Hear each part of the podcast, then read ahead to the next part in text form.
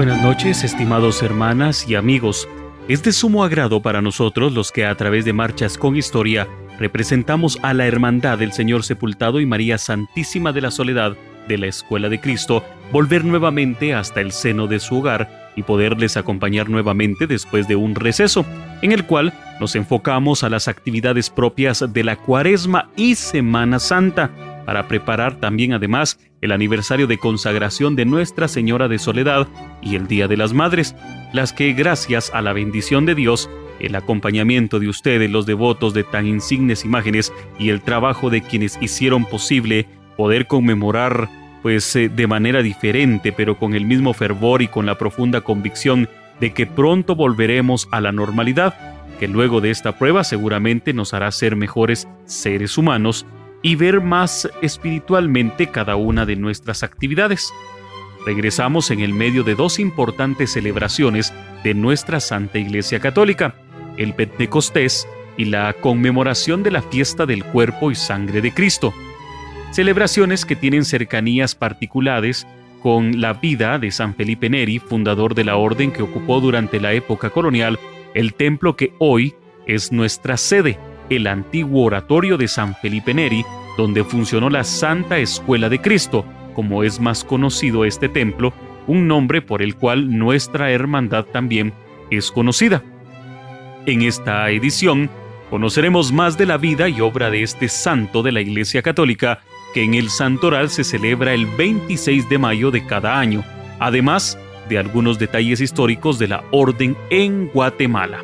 Iniciamos este programa escuchando del maestro Mónico de León, Justicia Divina.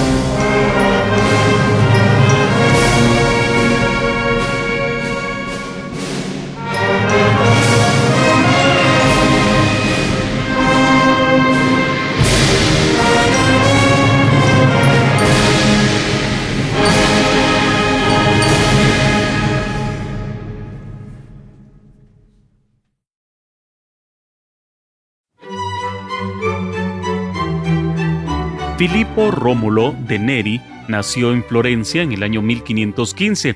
Fue un sacerdote y músico italiano, hijo de Francisco Neri, un notario florentino, quien llevó a cabo muchas obras de caridad, incluso llegó a vender sus libros para dar dinero a los pobres y cuidar enfermos.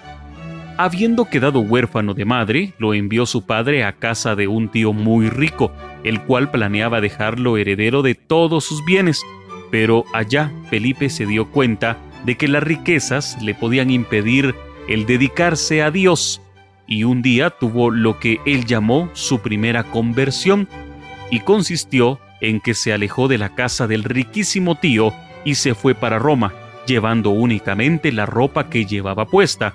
En adelante quería confiar solamente en Dios y no en riquezas o familiares pudientes. Al llegar a Roma se hospedó en casa de un paisano suyo de Florencia, el cual le cedió una piececita debajo de una escalera y se comprometió a ofrecerle una comida al día si él les daba clases a sus hijos. La habitación de Felipe no tenía sino la cama y una sencilla mesa. Su alimentación consistía en una sola comida al día, un pan, un vaso de agua y unas aceitunas. El propietario de la casa declaraba que desde que Felipe les daba clases a sus hijos, estos se comportaban como ángeles. Los dos primeros años Felipe se ocupaba casi únicamente en leer, rezar, hacer penitencia y meditar. Por otros tres años estuvo haciendo estudios de filosofía y de teología. Felipe había recibido de Dios el don de la alegría y de amabilidad, como era tan simpático en su modo de tratar a la gente, fácilmente se hacía amigo de obreros, de empleados, de vendedores y niños de la calle, y empezaban a hablarles del alma, de Dios y de la salvación. Una de sus preguntas más frecuentes era esta. Amigo, ¿y cuándo vamos a empezar a volvernos mejores? Si la persona le demostraba buena voluntad, le explicaba los modos más fáciles para llegar a ser más piadosos y para comenzar a portarse como Dios quiere. A aquellas personas que le demostraban mayor deseo de progresar en santidad, las llevaba de vez en cuando a atender enfermos en hospitales de caridad, que en ese tiempo eran muy pobres y muy abandonados y necesitados de todo. Del maestro Fabián Rojo Chacón, escucharemos a continuación la sentida marcha titulada Sublimes Gotas de Sangre.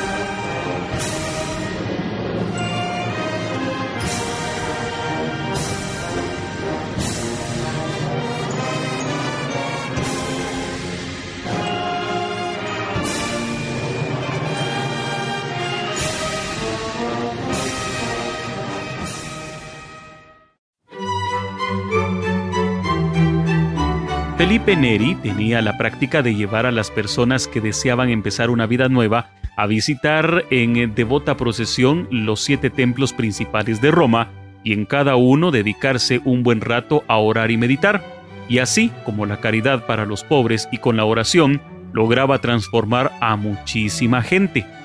Desde la mañana hasta el anochecer estaba enseñando catecismo a los niños, visitando y atendiendo enfermos en los hospitales y llevando grupos de gentes a la iglesia a rezar y a meditar, pero al anochecer se retiraba a algún sitio solitario a orar y a meditar en lo que Dios ha hecho por nosotros. Muchas veces pasó la noche entera rezando. Le encantaba irse a rezar en las puertas de los templos o en las catacumbas o grandes cuevas subterráneas de Roma donde están encerrados los antiguos mártires. Lo que más pedía Felipe al cielo era que se le concediera un gran amor hacia Dios, y la vigilia de la fiesta de Pentecostés, estando aquella noche rezando con gran fe, pidiendo a Dios el poder amarlo con todo su corazón, éste se creció y se le saltaron dos costillas. Felipe, entusiasmado y casi muerto de la emoción, exclamaba, Basta, Señor, basta que me vas a matar de tanta alegría. En adelante nuestro santo experimentaba tan grandes accesos de amor a Dios que todo su cuerpo se estremecía y en pleno invierno tenía que abrir su camisa y descubrirse el pecho para mitigar un poco el fuego de amor que sentía hacia nuestro Señor. Cuando lo fueron a enterrar notaron que tenía dos costillas saltadas y que éstas se habían arqueado para darle puesto a su corazón que se había ensanchado notablemente. En el año de 1548 fundó con los más fervorosos de sus seguidores una cofradía o hermandad para socorrer a los pobres y para dedicarse a orar y meditar. Con ello fundó un gran hospital llamado de la Santísima Trinidad y los Peregrinos, y allá, durante el año del jubileo, en 1757 atendieron a 145 mil peregrinos. Con las gentes que le seguían, fue propagando por toda Roma la costumbre de las 40 horas, que consistía en colocar en el altar principal de cada templo la Santa Hostia, bien visible, y dedicarse durante 40 horas a adorar a Cristo sacramentado, turnándose las personas devotas en esta adoración. Escuchemos a continuación del maestro Carlos Roberto Díaz, Serena Mirada.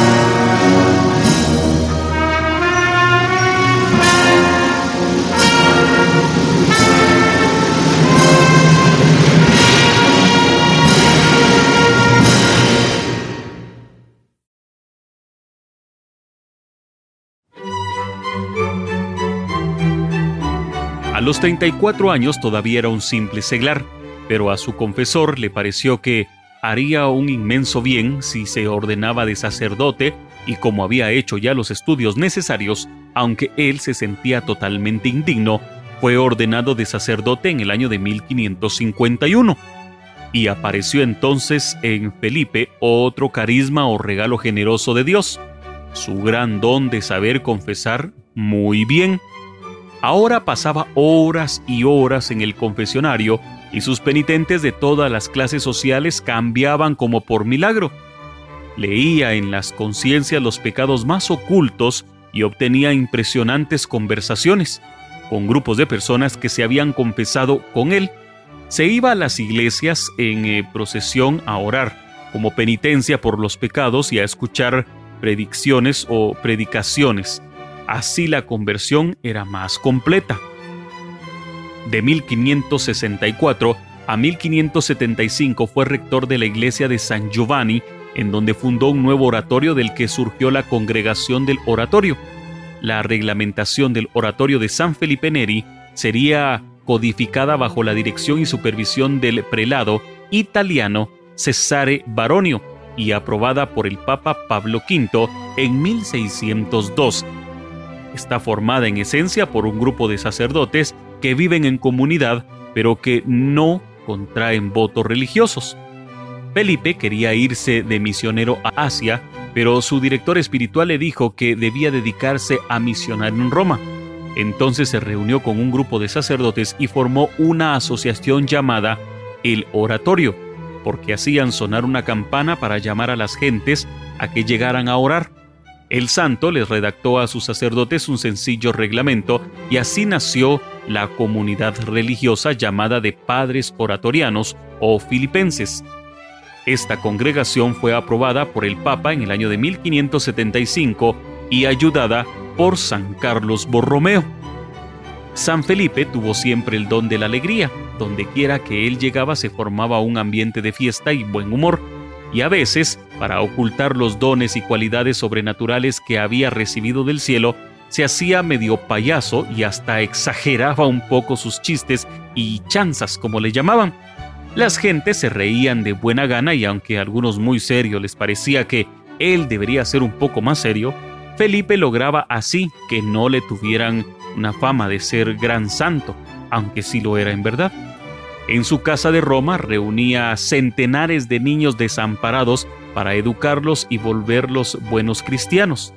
Estos muchachos hacían un ruido ensordecedor y algunos educadores los regañaban fuertemente, pero San Felipe les decía, Haced todo el ruido que querráis, que a mí lo único que me interesa es que no ofendáis a nuestro Señor.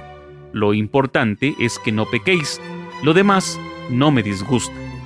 Esta frase la repetiría después un gran imitador suyo, San Juan Bosco.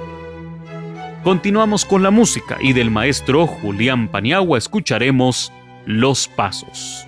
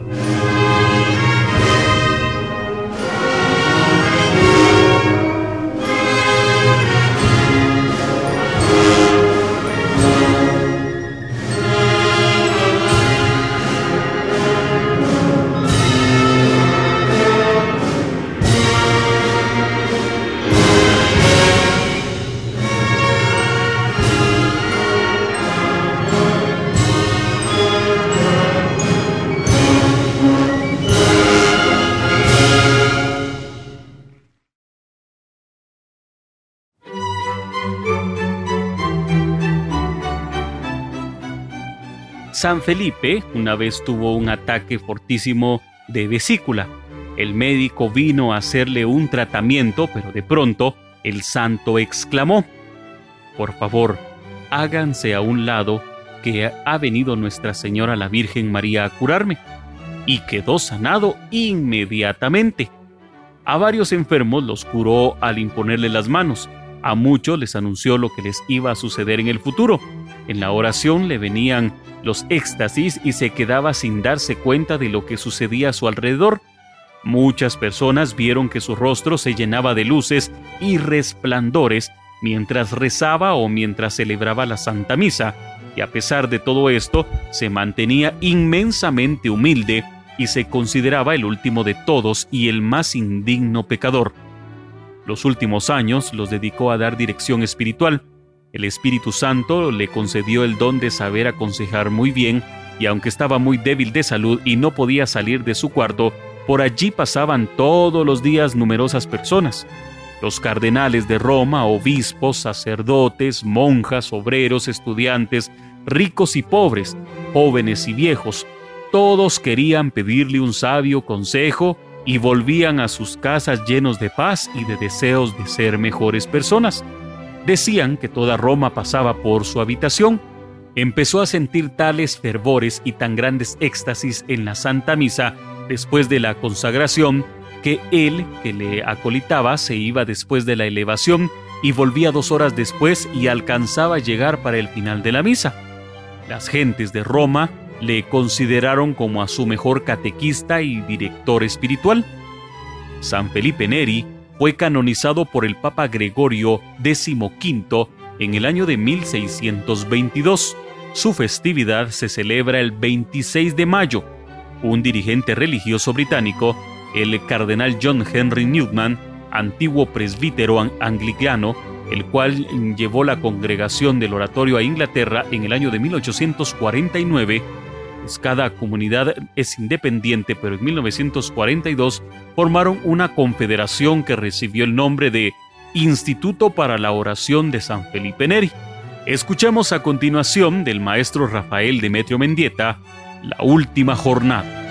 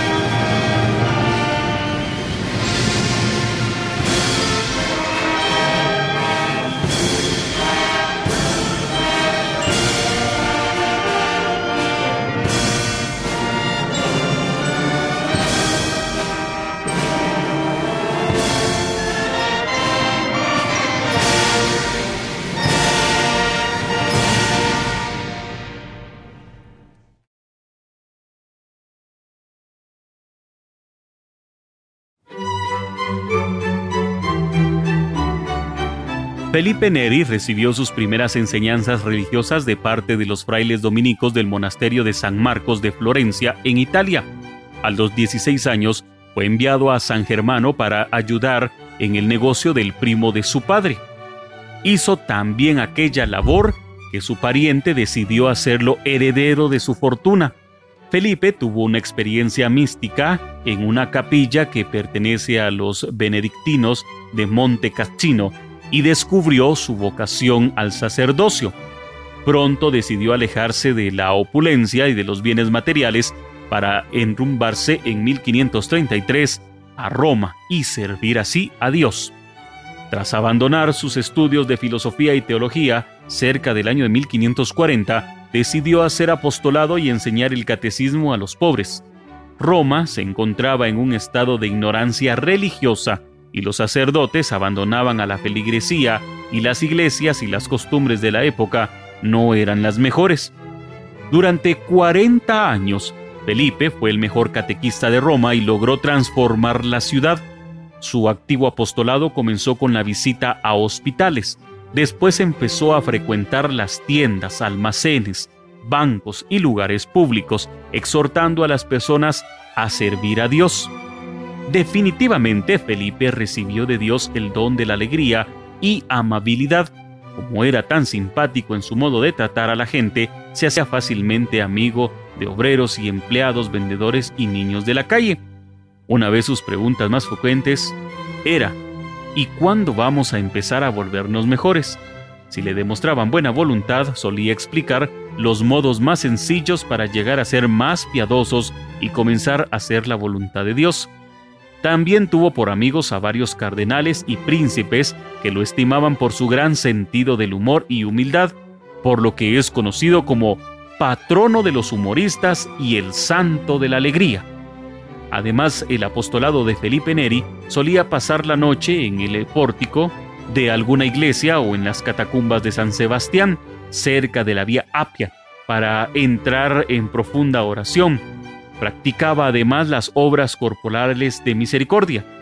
En el año de 1548, junto a su confesor y 15 laicos, fundó la Cofradía de la Santísima Trinidad, que se reunía para realizar ejercicios espirituales y socorrer a los peregrinos necesitados, y con ello fundó el célebre Hospital de Santa Trinidad del Peregrino, en el cual fueron atendidos y cuidados 140.000 peregrinos en el año jubilar en 1575. A continuación escucharemos del maestro Manuel Antonio Ramírez Crocker, Hermandad de Dolores.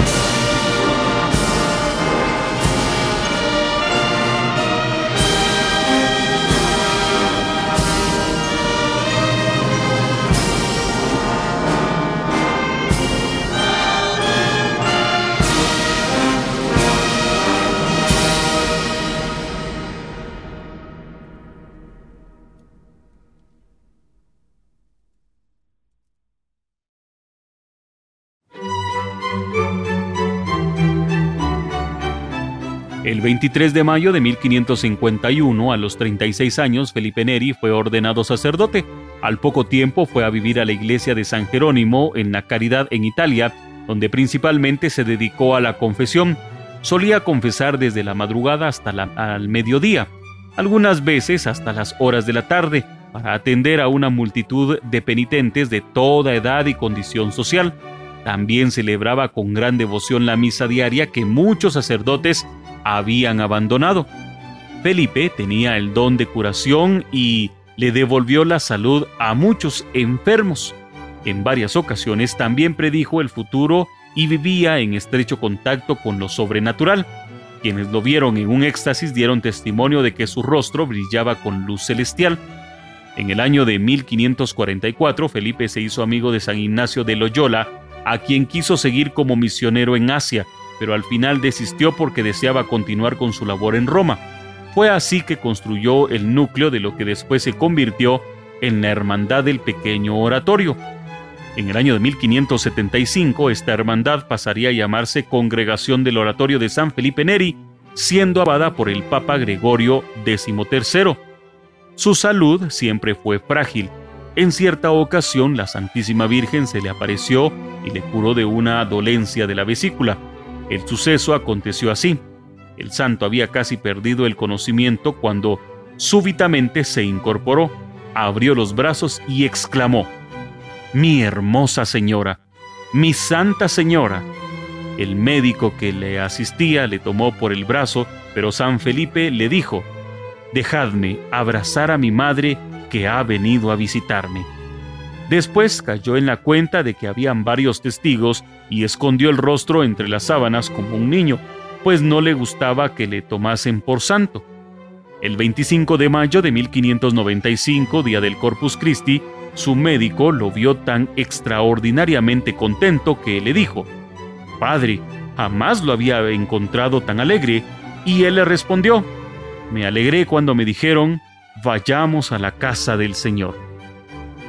A la medianoche le dio un ataque y levantando la mano para bendecir a sus sacerdotes que lo rodeaban, expiró dulcemente cuando tenía 80 años de edad.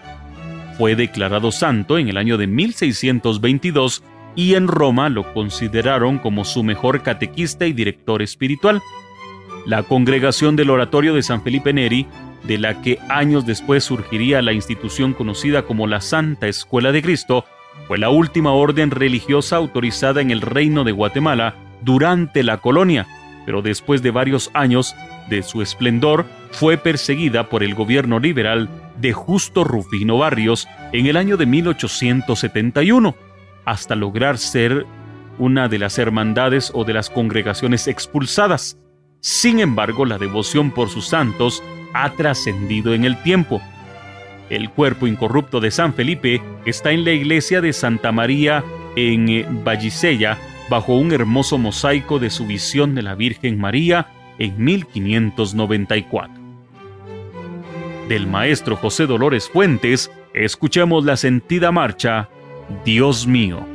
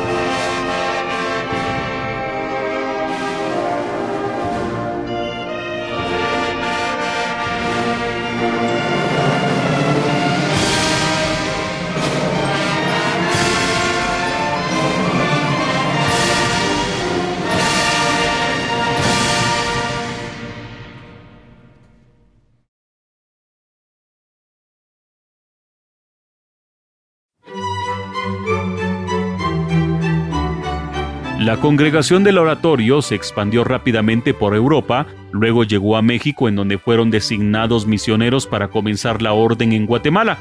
Fray Bernardino Obregón y Obando fue el encargado de comenzar la orden en el antiguo reino de Guatemala y explica el profesor y amigo Juan Alberto Sandoval, quien investiga el tema en la actualidad.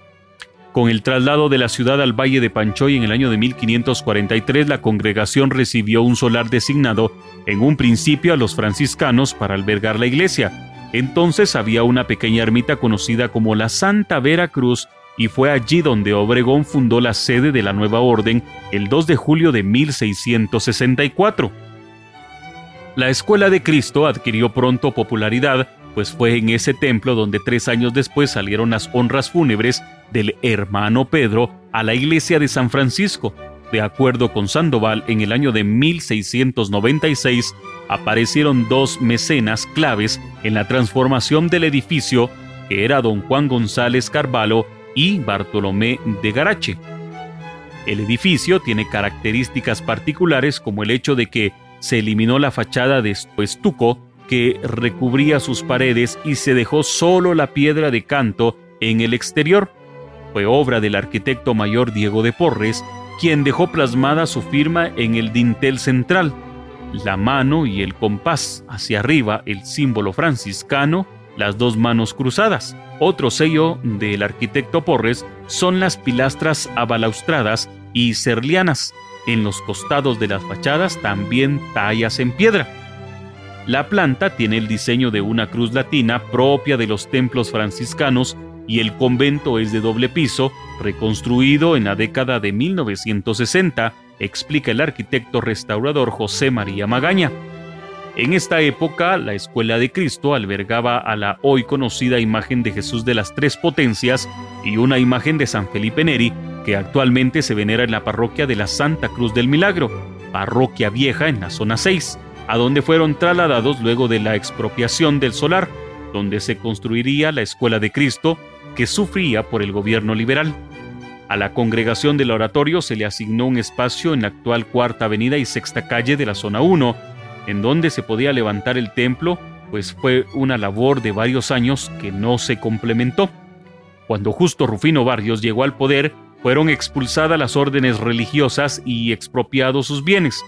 Los valores de la Escuela de Cristo quedaron en manos de Francisco La Infiesta, uno de los ministros del gobernante. Para finalizar la parte musical de este programa, escuchamos a continuación de Manuel Antonio Ramírez Crocker la marcha fúnebre Descansa en paz.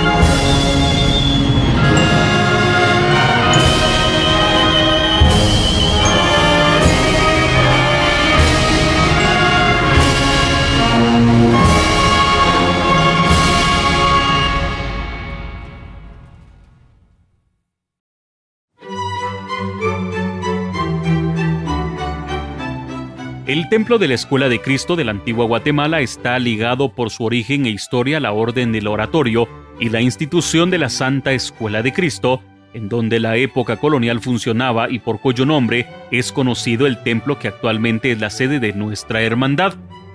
San José María Escriba contaba la siguiente historia. Un soldado del ejército de Alejandro Magno se llamaba Alejandro. Un día Alejandro Magno lo convocó para decirle, si te llamas como yo, debes portarte como yo, y nosotros nos llamamos cristianos. Por eso, aunque nuestra hermandad no tenga ninguna relación directa con estas instituciones y de su fundador San Felipe Neri, debemos de honrar el nombre por el que se nos conoce, y como católicos hemos de admirar las virtudes de este gran santo de nuestra iglesia, que consagró su vida a la propagación de la palabra de Dios, y hemos de imitar su vida, seguir su ejemplo y buscar la santidad. Muchas gracias por escucharnos. Les esperamos nuevamente en nuestras futuras emisiones de Marchas con Historia.